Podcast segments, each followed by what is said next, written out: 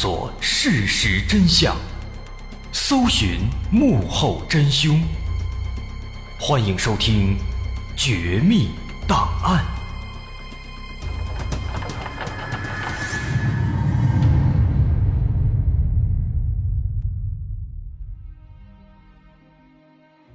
还原事实，探索真相。欢迎继续关注《绝密档案》，我是大碗。在上节，咱们说到一九九一年七月二十四号的晚上，对福岛县的石井家来说，是一个既诡异又不幸的夜晚。先是女主人石井夫人遇到了一些异常情况，在十点半上厕所的时候，看到玉川和米匆匆忙忙的外出，之后又在洗澡的时候，听到有大门打开和有人上楼的声音。凌晨两点。外出喝酒回来的爷爷奶奶也发现了一些奇怪之处。原本被他们锁好的房门被打开，原本已经睡觉的玉川和米在外出之后也一直没有回来，而且玉川和米在外出的时候显然没有把大门锁上。早晨四点半，早起工作的石井贤一更是发现原本紧锁的二楼的玄关门不知道被谁打开了。早晨五点半，一家人发现女儿石井武失踪了。在报警之后，经过一番勘查询问，一家人和警方都把怀疑的对象锁定在了玉川和弥的身上。而在玉川和弥回来之后，他的一番说辞似乎也没什么信服力。综合考量之后，警方把他作为这起案件的嫌犯进行先行拘留。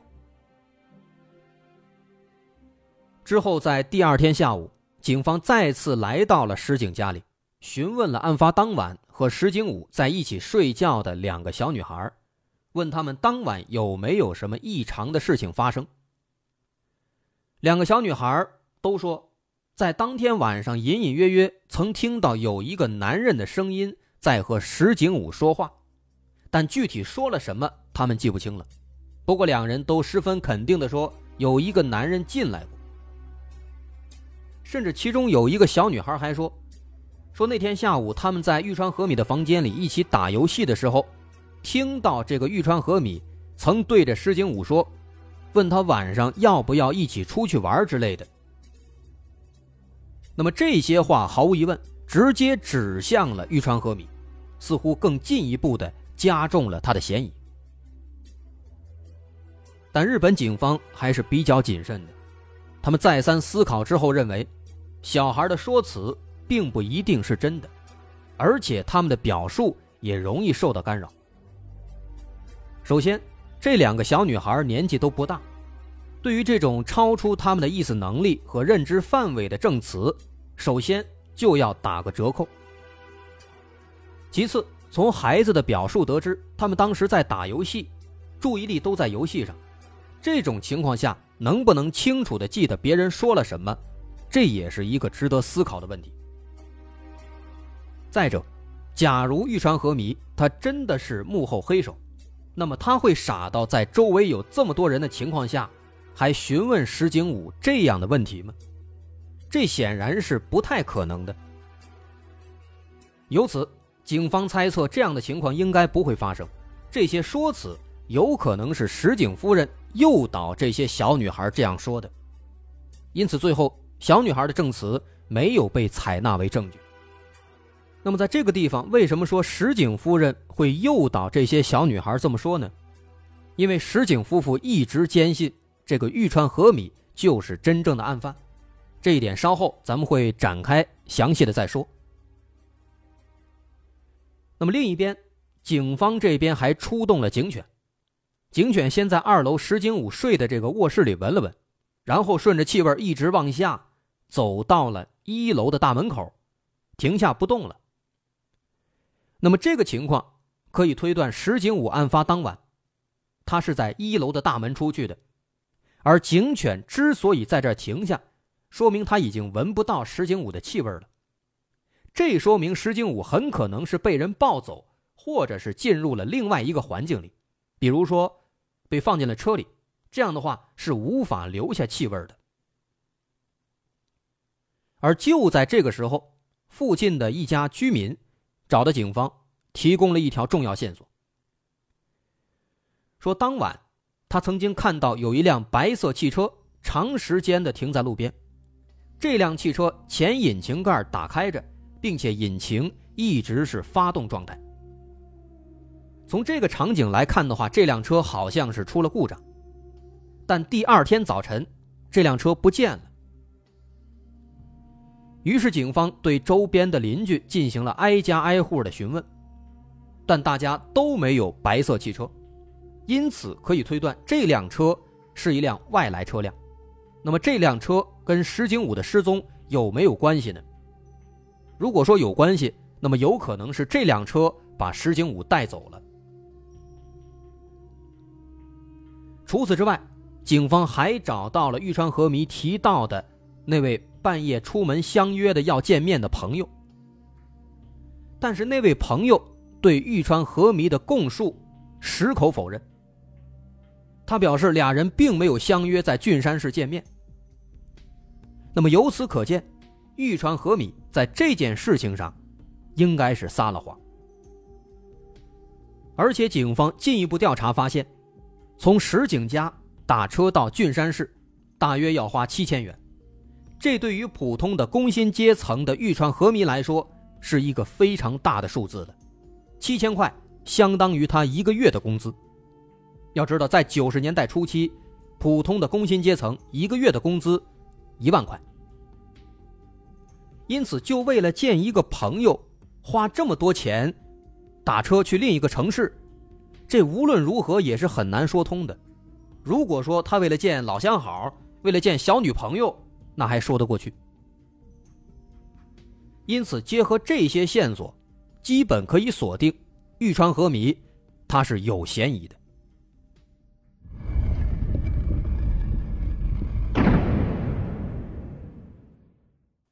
不过，我们要说的是，正当所有人都认为玉川和弥就是真正的案犯的时候。万万没想到，日本警方在经过两周的调查之后，把玉川和弥给释放了。为什么？因为他们调查发现，有两名关键证人可以证明玉川和弥当时不在案发现场，而且也不具备作案的时间。这两名证人，第一位是一位出租车司机，他证明在案发当晚确实。载着玉川和弥去了郡山市，而且他有印象，说玉川和弥当时的神情有点着急，好像要去办什么大事。然后第二个证人是在郡山市百货公司上班的一名员工。当天凌晨，这个员工下了夜班准备回家，出来之后就看到玉川和弥一个人躺在百货公司门口的长椅上。当时这个员工很好奇，还走过去看了看，俩人甚至还简单的聊了几句。所以，尽管在此之前，这个玉川和弥他的嫌疑是最大的，但因为现在有了两位证人，这可以在很大程度上证明玉川和弥是没有作案的。不过，在这个地方啊，还有一个问题：既然说这个玉川和弥他的确去了郡山市，那么为什么？他的那个朋友会对玉川和弥的口供矢口否认呢？难道说这个朋友在撒谎吗？还是说玉川和弥去郡山市其实是有其他的事情要做呢？这的确是一个值得研究的问题。但就玉川和弥本人的时间线来看，他不在场应该是事实。为什么呢？我们可以对比一下石井夫人的时间线。石井夫人最后一次见到女儿石井武是晚上十点半，当时她进屋给孩子们盖了被子，然后去二楼上厕所。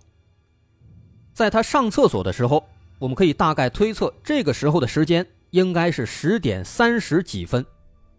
那么也就是在这个时候，她通过二楼厕所的窗户看到了玉川和米急匆匆的出了门。而第一个证人出租车司机表示。他接到玉川和米的时间是在晚上十点半到十一点之间。那么从这两者的时间线上来看，这应该都是比较吻合的。这也就表示玉川和弥所说的应该是正确的，他应该没有撒谎。因此，如果非要说是玉川和弥作案，那么他就必须要在十点三十几分出门之后，再到上出租车之前，中间这短短的几分钟到十几分钟的时间里面，迅速把石井武给弄走。但这显然是不可能完成的任务。因此，最终玉川和弥被释放了。但这唯一的嫌疑人被释放之后，被解除嫌疑之后。这起案子的线索就彻底断掉了，谁也不知道当天到底是谁带走了石井武。但相比之下，即便有证人，石井夫妇仍然坚信真正的案犯就是玉川和弥。这是为什么呢？警方通过对石井嫌疑的询问，得知了更多的细节。之前咱们提到了玉川和弥。他不仅是石井家的公司的员工，同时他还是石井武的表姐的男朋友。这个石井武的表姐是个什么人物呢？这个人因为双亲离异，暂时住在石井家里。后来因为学习不好，跟日本的暴走族有了来往。啊，这个暴走族是什么呢？大概啊，咱们可以理解为是一个当时比较异类的这么一群人，有点像是不良青年。那么后来，通过跟这些暴走族的交往，这个石井武的表姐认识了玉川和米，接着俩人产生了感情。这个时候，石井武的表姐才把玉川和弥推荐给了开公司的石井贤一。因此，这个玉川和米他会经常的在石井家里留宿。不过，案发当天呢，这个表姐回老家了，当时她没有在石井家里住。啊，这是当天的这么一个大概情况。那么说，当时这个表姐跟玉川和米认识之后啊，这俩人其实都不怎么学好，后来俩人还染上了吸食香蕉水的习惯。啊，这个香蕉水在上周的节目里咱们也提到了，这个东西它的主要作用呢，是用作喷漆的溶剂和一些稀释剂，也会起到让这个水泥快速变干的作用。但这种东西啊。它的气味都比较独特，哎，所以有一些年轻人为了追求刺激，为了追求所谓的什么乱七八糟的独特，他会去选择去吸食这样的东西。那对于这个事儿呢，石井贤一曾经多次的严厉制止他们，但是一直没有什么效果。为此，两人之间呢还多次爆发争吵。而且在事发当天那一天，原本玉川和弥。是打算要去旅行度假，但却被石井贤一要求留在公司里，因为第二天有紧急的工作需要处理。所以实际上啊，别看这双方是有点沾亲带故，但是石井贤一和玉川和弥之间的关系一直都不怎么好。因此，石井贤一一直认为，有可能这个玉川和弥对自己早就有了不爽的情绪。所以在当天晚上干下了这样的事情。除此之外呢，针对这个玉川和弥之前的供述，石井贤一还表示，玉川和弥的汽车，他的电瓶早就没电了，他自己早就知道这件事情，根本不是在案发当晚坐上汽车之后才发现的。因此，他怎么可能在案发当晚会莫名其妙的去开自己的车呢？这根本就说不过去。的确，从石井贤一的这番表述来看，如果他所言属实，那么玉川和弥的问题确实很大。但这仅仅是他一家之言，没有证据，话说的再多也没用，所以警方这边是很难采纳的。但即便如此，警方也没有什么好办法，无奈之下，石井贤一只能自己动手去寻找女儿的下落。他暂时关闭了公司，还偷偷请人二十四小时跟踪玉川和米。但几个月过去了，没有任何线索。这个玉川和弥好像真的很无辜。就这样查了一年，最后石井贤一也没有办法，他只好放弃了跟踪玉川和弥，放弃了继续调查。当然，警方这边也没闲着，这一年间，警方前前后后动员了大约四千人次，总共调查了六千多个地点，包括普通住宅、公司、可疑车辆、周边的山川河流等等自然环境等等等等，但是依然没有任何发现。石井夫妇至今依然咬定真正的案犯就是玉川和米，但是谁也拿不出有力的证据，而最终这起神秘的失踪案件只能被官方归为了悬案。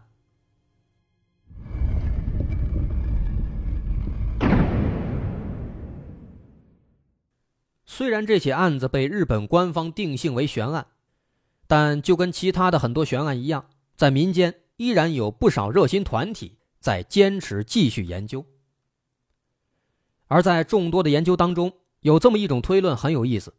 这个推论可以说脑洞非常大，当然仅仅是脑洞大，不代表这个说法一定是合理的。因为目前来看，这起案子确实很难有一个合理的推理。那么，我们来看一看这个脑洞非常大的这个有趣的说法。首先，我们回忆一下案发当晚。石井家发生的种种事情。先是两个小女孩来做客，并且在这过夜。到了晚上，爷爷奶奶心血来潮又出去喝酒。玉川和弥的朋友在感情上又出现了问题，导致玉川和弥在半夜忽然出门。而异常声音出现的时候，石井夫人又正好在洗澡。这些行为单个拆开来看。确实都没什么问题，但如果把它们放在一起，我们能够发现，好像这个家里的大人在那个晚上都不安生，要么出去了，要么去忙别的，总之就是没有好好看着孩子。这让人感觉好像这些巧合都是很巧合的又凑在一起了，就好像他们在冥冥之中给石井武的失踪在创造条件。其实，对于很多儿童失踪案，警方往往会在心理上首先排除父母的作案嫌疑。当然，这也是正常的，但也有极少数的案件，我们曾经说过一些欧美的类似案件，会有这样的情况，警方会最终怀疑到父母身上。那么，在这一起案件当中，日本警方显然没有这么做，但如果仔细分析的话，把嫌疑对象指向父母，好像也不无道理。从警方的调查结果来看，无论是爷爷奶奶，还有玉川和弥，他们都没有作案时间。相反，石井武的爸爸妈妈其实是有作案时间的。而且从父母口中了解到，石井武胆子小，外人不太可能轻易把他带走。这在一定程度上可以推测，案犯应该是石井武比较熟悉、比较相信的人，而这其中。必然也是包括父母的。另外，这起案子里还有一些细节。石井家内的房屋结构比较复杂，在之前咱们也提到了，上到二楼之后还要打开一扇门才能进去，而且这扇门在睡觉的时候，他们一般都要上锁。那么，如果是外人作案，显然是很难在短时间之内不声不响的把这门打开。然后把一个小女孩从二楼带走，这显然是不太可能的。其次，在石井武失踪之后，父亲全力寻找，而母亲似乎不太积极。后来据说俩人因此离婚了，这一点如果属实，那么也是一个反常情况。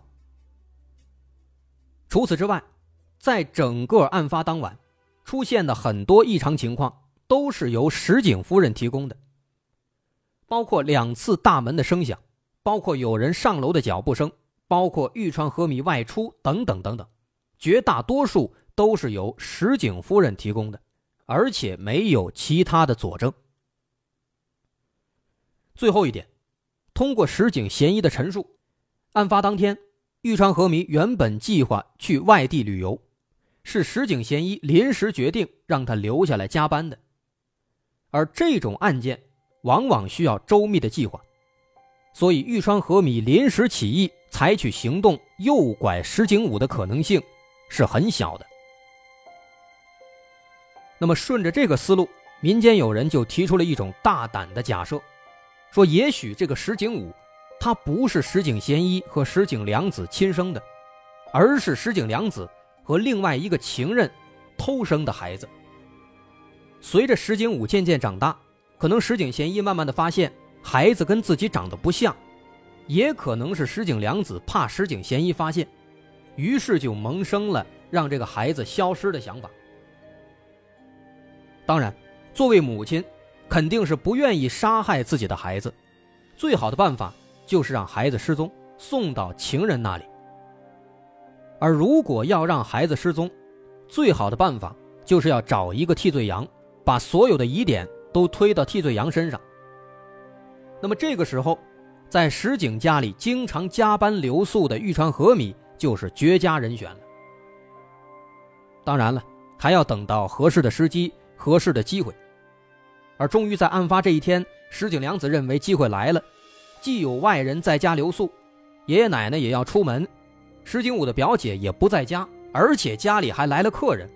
最最重要的一点是，石井武当晚不会跟自己睡觉，这简直就是天时地利人和。